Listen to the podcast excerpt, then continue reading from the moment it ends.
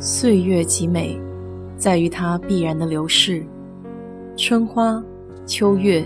夏日、冬雪，你若盛开，清风自来。我是 DJ 水色淡子，在这里给你分享美国的文化生活。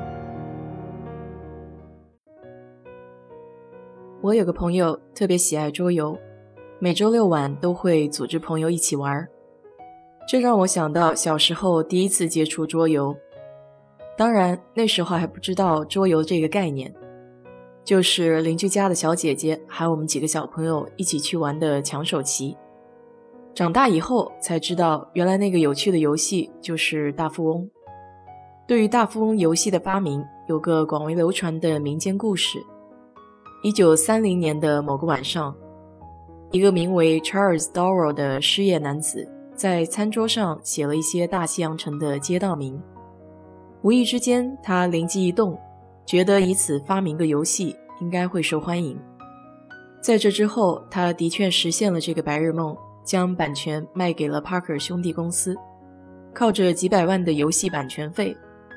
从原本失业在家混日子，咸鱼翻身，过上了富足的生活。这个故事虽然很励志。但实际上，事实并非如此。真正发明大富翁的人，却没有因为他而成为有钱人。一九七零年，旧金山州立大学经济学教授 Ralph Aspach 受儿子的启发，设计了一款反大富翁的游戏，并因此与 Parker 兄弟公司发生了版权纠纷。在对过往诉讼的调查中，才发现。原来大富翁真正的发明者是 Elizabeth Maggie，游戏在当时叫大地主游戏，比 Parker 兄弟发售大富翁早了三十多年。Elizabeth 的父亲 James 是林肯总统的律师，还是一位非常有抱负的公众演说家。他对政治、经济都很有自己的见解，因此在这样的家庭氛围下长大，Elizabeth 也很有想法。当时有一名著名的经济学家 Henry George，他周游美洲，很快意识到财富的积累和社会的进步并没有给底层人民带来任何财富，贫富的差距反而空前激化。George 认为，造成这巨大不平等的原因与当时的土地垄断有关，于是，在1879年出版的《进步与贫困》一书中，他提出了自己的核心观点。就是土地等自然资源产生的经济价值，应该平等的分给社会中的所有成员。为此，他还提出了自己的政治诉求：政府应该向土地征税，并回馈给整个社会。但在现实中，想要践行这套理论，并不如想象中的简单。教旨在生前就影响了很多人，可谓红极一时。Elizabeth 就是 George 理念的追随者之一。在一九零二年到一九零三年期间，他为了反映当时资本主义家垄断市场的现象和危害，根据乔治主义的经济原则，设计出了大地主游戏，用一种简单易懂的方式向人们演示富足的地主如何通过租赁变得更加富有，而租客则变得更加贫穷。